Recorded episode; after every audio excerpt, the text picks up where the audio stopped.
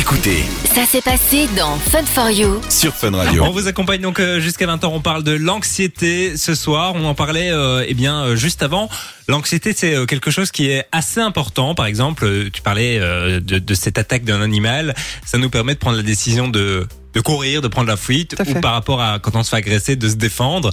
C'est vrai qu'il y a des gens qui, par exemple, se font agresser dans la rue et même s'ils ne se sont jamais vraiment battus, etc., ils arrivent quand même à se défendre. C'est grâce à l'anxiété, tout ça?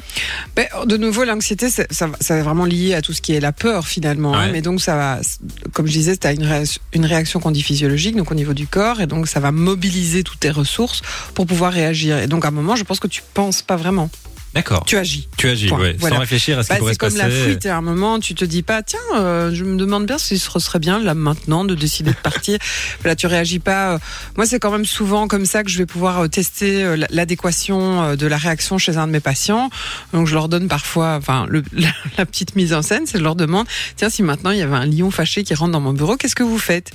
Euh, Et alors, euh, j'ai j'ai une patiente un jour qui m'a dit, oh ben, j'essaye d'aller le caresser. Je c'est là que je me dis que la réponse n'est pas du tout adéquate. Donc normalement à ce moment-là, alors je ne dis mon bureau n'est pas, euh, enfin il n'y a pas une échelle qui va dehors, mais normalement les gens qui sont assez bien dans La solution, c'est de sauter par la c'est se dire, euh, mais je, je me demande comment je vais partir. euh, et alors après, effectivement, ton cerveau se met en place en disant, ok, là il y a une fenêtre derrière moi, j'essaie d'ouvrir la fenêtre et je pars. Mais la première sensation que tu dois avoir, c'est ça me fait peur et je dois partir. Et du coup, cette question, elle te sert à savoir quoi exactement que enfin, savoir si elle, bah, je sais pas comment expliquer. Quelle question Euh, bah, quand tu mets en situation comme par exemple le lion, ce serait pour savoir Ouais, quoi de savoir si les gens savent euh, comment réagir adéquatement à une situation. Ah oui, oui. Donc, euh, aller caresser un lion, enfin, je veux dire, euh, à un moment, euh, Ouais. non, Ça n'a pas non, beaucoup de certainement sens. pas. Et euh, cette patiente est tout à fait intelligente, donc ça n'est pas un problème d'intelligence. C'est plus qu'elle n'est plus en contact avec euh, la- le, le- le bon fonctionnement, en tout cas euh, émotionnel, qu'il faut avoir à ce moment-là. En parlant d'animaux, il y a Maïté qui nous dit sur le WhatsApp Je fais des crises d'angoisse quand je vois des araignées, à tel point que si je suis seul, je pourrais y rester, je pense, tétanisé, hyperventilation, tremblement, je ne sais plus parler. J'ai déjà fait des séances d'hyper. D'hypnothérapie, pardon, Ouais. ce qui m'a un peu aidé, mais il y a encore du travail. Donc, euh, il suffit pas d'un lion sauvage, même une petite araignée peut créer chez certaines personnes. euh, Tout à fait.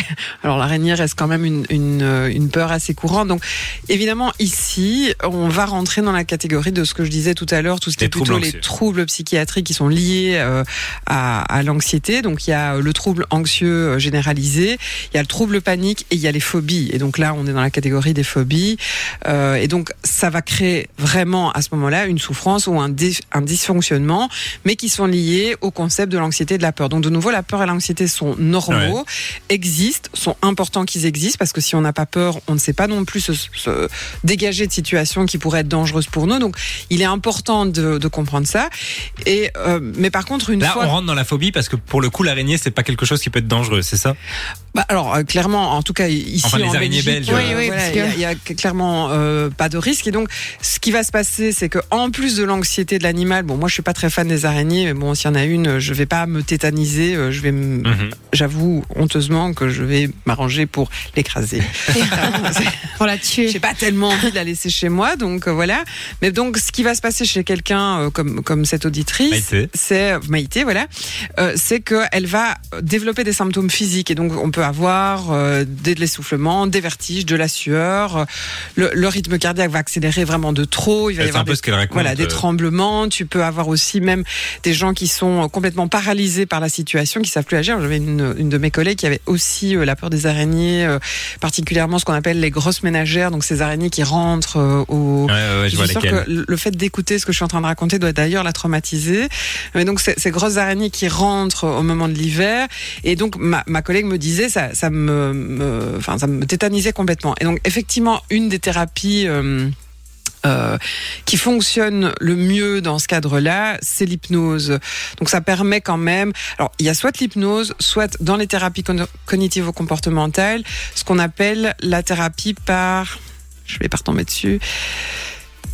Euh, je, je je C'est le, fait d'être face à ton stimuli, donc euh, de de- d'être confronté euh, à, à- à- donc peut-être au début à des araignées en photo, et donc progressivement on va te mettre face Des thérapie par exposition, ça, D'accord. y est, ça revient. Donc on va t'exposer à ton à ton traumatisme jusqu'au moment où ça va devenir supportable. Ok. Donc de nouveau, c'est pas, on va pas lui taper euh, une grosse miguelle en face d'elle, hein, clairement, mais ça va être par exemple des photos, puis d'abord des petites araignées, puis des plus grosses araignées, etc., etc. Euh, donc ça, ça peut se travailler euh, parce qu'on sait que ça va, ça peut vraiment avoir un effet sur le comportement euh, des personnes dans leur vie quotidienne euh, et que ça va par exemple leur faire éviter certaines situations ou certaines activités. Euh, je sais pas, dans son cas, ça pourrait être, euh, elle doit faire euh, le ménage de son garage.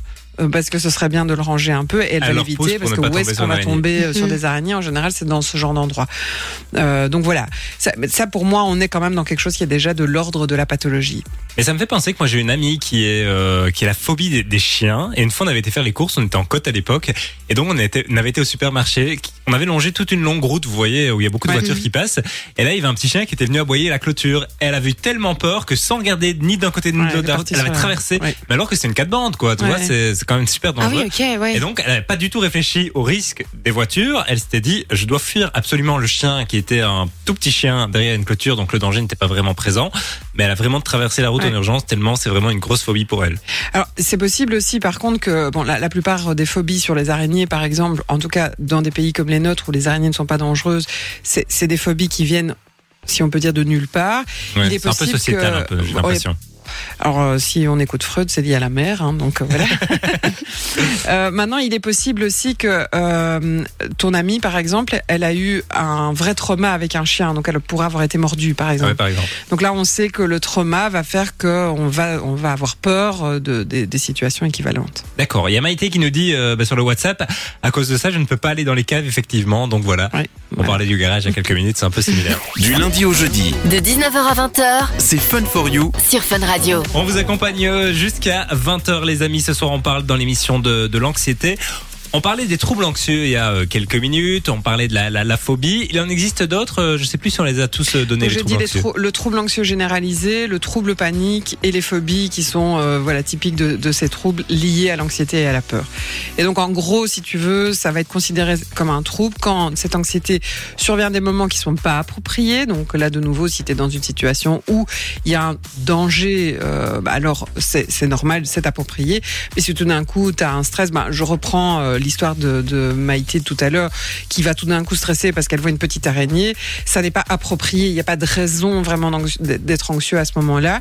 Donc le fait que ce soit donc dans ce cas-là, que ça vient fréquemment, hein, que l'an- l'anxiété va être plus présente, que l'intensité et la durée euh, vont perturber l'activité normale d'une personne, euh, que euh, les troubles anxieux euh, vont être plus présents que d'autres éventuels troubles mentaux. Et ça- ça- en général, c'est une anxiété donc plutôt aiguë qui va persister pendant des années et qui en général finit par sembler normale à la personne qui le ressent. Et donc c'est parfois pour ça que ça n'est pas diagnostiqué. D'accord. Parce qu'en fait, au bout d'un moment, quand tu es tout le temps anxieux, tu as l'impression que l'état normal, normal, de ta ouais. vie, Ah oui. c'est ça. Et Voilà. ça se ressent dans ton corps, il y, a- y a- y a des signes qui... Alors euh, là, ça, ça rentrerait un peu trop dans le médical, mais il y a des, juste, par exemple, tu as des hormones qui vont être, je crois que c'est le cortisol qui à ce moment-là euh, va, va monter en flèche et va rester élevé. Alors ça a des conséquences, mais là de nouveau, euh, ce serait mieux d'en parler à un Ah, médecin. même, ça, Mais ouais. donc oui, il y a des conséquences physiques sur le corps d'être tout le temps anxieux. Donc c'est pas c'est pas juste euh, une sensation comme ça et où il n'y a pas d'un- il y a pas de- d'impact. Oh, pardon, je voulais savoir si euh, les crises d'angoisse, ça faisait partie de l'anxiété du coup. Oui, oui, ça va. Là, là, on va être dedans. Ben, je dirais que quelque part, quand on est dans le trouble anxieux, ben, le, le, le- le risque, c'est que ça se définit sur des troubles d'angoisse. ben, comme euh, quand Maïté décrivait ce qu'elle ressent, on est Mhm. dans une crise d'angoisse. Pour revenir aux phobies, c'est quand même normal d'avoir des phobies. On a tous un peu des phobies, on a tous des, des choses qui Ben, nous des font... phobies, c'est que tu déjà à un niveau très élevé, donc tu peux avoir peur de. Alors on est dans autre chose. D'accord, oui. À partir si du moment où ça a vraiment si des peur, conséquences sur ta euh, vie, c'est vraiment... Oui, c'est ça. Bah, je veux on dire, parlait de la euh, tu, parlais, tout à l'heure, tu parlais euh. de ta copine là, qui a Mhm. failli se faire écraser par une bagnole parce qu'à côté il y a un petit chien derrière une barrière qui aboie. Dans l'absolu, il n'y a pas vraiment de raison de sauter à côté, même si on n'est pas très allé. Donc quelqu'un qui aurait juste peur va se retrouver avec le fait qu'il va pas être à l'aise en passant près du chien derrière la clôture, mais il a la capacité de réfléchir et de se dire, ok, je n'ai, il n'y a pas de danger puisque ce chien est derrière une clôture. Ici, elle a peur de quelque chose qui peut pas vraiment lui arriver, donc elle va avoir une attitude qui est, qui est complètement inadaptée puisqu'elle va aller finalement dans- vers un danger qui est bien plus grand, c'est-à-dire se faire écraser par une voiture. Mais on a déjà fait plusieurs fois des émissions sur les phobies. C'est vrai que les araignées, ça revient très très souvent. Mhm. Oui. Moi, j'ai une amie aussi, c'est les papillons. Oui, bah, les, les insectes volants, beaucoup, Ouais, bah oui. hein, Ouais. machin. Alors ça peut être parce que ça pique. euh, mais bon, après t'as des gens, les souris aussi, euh, ça peut Ah être oui, très moi, fort. c'est les rats. euh, voilà, les, alors les, bah, c'est Jay aussi, si je me souviens bien, qui a peur des souris. Ah, C'est vrai que dit Jay aussi, c'est une phobie. Euh, oui, non, non, je me suis dit, ah bon? Ça c'est pour tout le monde. Mais on l'embrasse quand même. Euh, et alors, euh, il y a évidemment, moi j'ai été un peu voir aussi euh, quelles, quelles étaient les choses qui, qui pouvaient favoriser. Donc, il y a des facteurs génétiques euh, qui peuvent être présents pour euh, le trouble anxieux, donc des, étan- des, éta- des antécédents familiaux avec des gens qui sont plus anxieux dans la famille. Euh, donc, les- des- l'environnement, donc comme je disais tout à l'heure, si, ton ami, par exemple, a été mordu par un chien, on est face à un stress traumatique qui peut alors avoir un impact là-dessus. Ben, le- le- la manière dont on est constitué au niveau psychologique, et ça, ça peut être par rapport à l'éducation, ce genre de choses. Et puis des affections physiques, donc le fait d'avoir une maladie, par exemple, peut forcément avoir un impact sur l'anxiété. D'accord. Et alors j'ai quelques petits chiffres, si vous voulez. Ah, j'adore Ah. les chiffres. Donc en moyenne, il y, a- il y a plus de femmes. Donc on compte euh, une femme et demie à deux femmes pour un homme. Ok. Donc, bien y a- Nous, on est plus anxieuses. On couperait les femmes en deux comme ça. Ouais. Donc on va dire qu'il y a plus ou moins le double de femmes, euh, Ouais, pas tout à fait, mais le double de Mhm. femmes qui, qui par rapport aux hommes. Alors en général, ça concerne quand même des adultes relativement jeunes avec une tranche d'âge qui tourne autour de 25, euh, 44 ans. Ça c'est la partie la plus concernée. Mais on peut trouver des troubles anxieux par contre à tous les âges de la vie, même chez des jeunes enfants. Et donc on considère que sur euh, une année, on aurait chez les 18-65 ans 15% des individus qui vont présenter un trouble anxieux au cours de cette année-là. Alors qu'on va considérer que 21% euh, des 18-65 ans présenteront à un moment un trouble anxieux dans leur vie. Donc là, on est sur toute la vie. 15% sur l'année, 21% sur toute la vie. D'accord. Vous représente quand même un, un cinquième de la population. C'est un des troubles, euh, un Les des plus troubles psychiatriques les plus présents. Oui. Et est-ce que tu as des, par exemple, on va dire, euh, des méthodes ou quoi pour euh, pouvoir calmer ça, mais de nous-mêmes, sans aller forcément chez un psychologue. Alors, euh, c'est vrai que l'hypnose, on peut pratiquer ce qu'on appelle l'auto-hypnose. Alors, c'est souvent des méthodes de relaxation, de respiration, tout ça. Tout ça peut avoir un impact positif de, de se remettre de nouveau dans un contexte où on va faire diminuer l'anxiété. Et donc, c'est vrai que l'auto-hypnose, il y a, il y, a des- il y a des bandes sonores hein, qui existent, euh, même Ouais, sur ouais. YouTube, des choses comme ça, où il y a une voix qui parle et qui va permettre d'apaiser quelque chose. La méditation, euh, je pense euh, parfois le yoga. Alors, je parle pas du yoga sportif, hein, parce qu'il faut faire un peu la différence, mais euh, Vraiment de la relaxation. la relaxation, voilà, tout ce qui va toucher à la sphère de la relaxation. Il y a aussi ce qu'on appelle le mindfulness, donc euh, tout ce qui est euh, pleine conscience, ce genre de choses.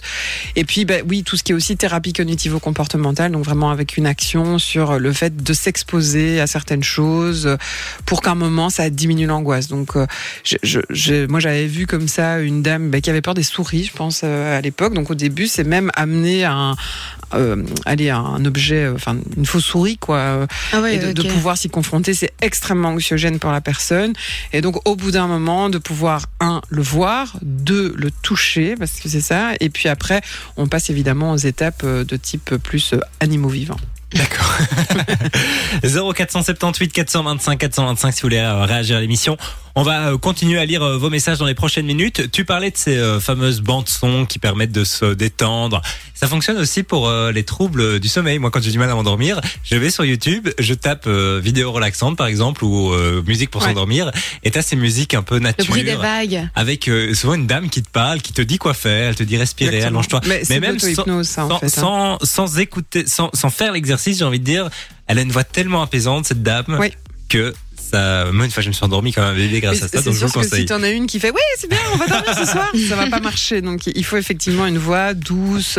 Et l'idée c'est de te mettre dans un état bah, qui va être un peu de type euh, parce que l'hypnose est souvent vue comme euh, ces trucs qu'on voit à la télé. Oui, or c'est pas ça. C'est vraiment voilà exactement. C'est vraiment l'idée de se mettre dans un état de détente et par le biais de la respiration par le biais de la réflexion de pouvoir se mettre à distance des choses etc Donc il y a vraiment un truc un peu médical là derrière. Là où il y a que du divertissement derrière Mesmer. Dès que je dis Voilà. livre, tu t'endors. Non, ça, ça, je, je sais, ça c'est pas le but. J'ai aussi, j'ai aussi vu sur internet qu'apparemment le ASMR ça marchait bien. Ah, Pour ceux qui aiment bien, tu vois ce que c'est oui, oui, oui. Leur c'est faire des petits bruits, dames euh, qui tapent avec leurs ongles dans des micros et qui mangent des pommes. Euh, Moi, ça m'insupporte. des hein, si Non, ça. pareil, ça m'insupporte, mais apparemment ça marche bien. Mais après, voilà, de nouveau, je pensais toujours aller vers, euh, ça pourrait être aussi se mettre dans un bain chaud. On sait que le, le côté chaud va détendre. Donc, je pense qu'il y a des, des- des petits trucs comme ça. Après, euh, je, je crois vraiment qu'après, quand on est vraiment très loin dans le trouble, donc si c'est juste, je suis un peu anxieux, je sais pas, demain j'ai un examen, je suis un peu anxieux, prenez un bain, détendez-vous, je sais pas, faites quelque chose. Si on est face à des gros troubles anxieux, ça suffira clairement Ouais. pas. Il y a aussi des, médica- des, mé- des médicaments qui peuvent être donnés Ça, c'est vraiment dans les ce cas les cas-là. Voilà, il faut être encadré par un médecin. Du lundi au jeudi, 19h, 20h. C'est Fun for You avec Partenamut sur Fun Radio.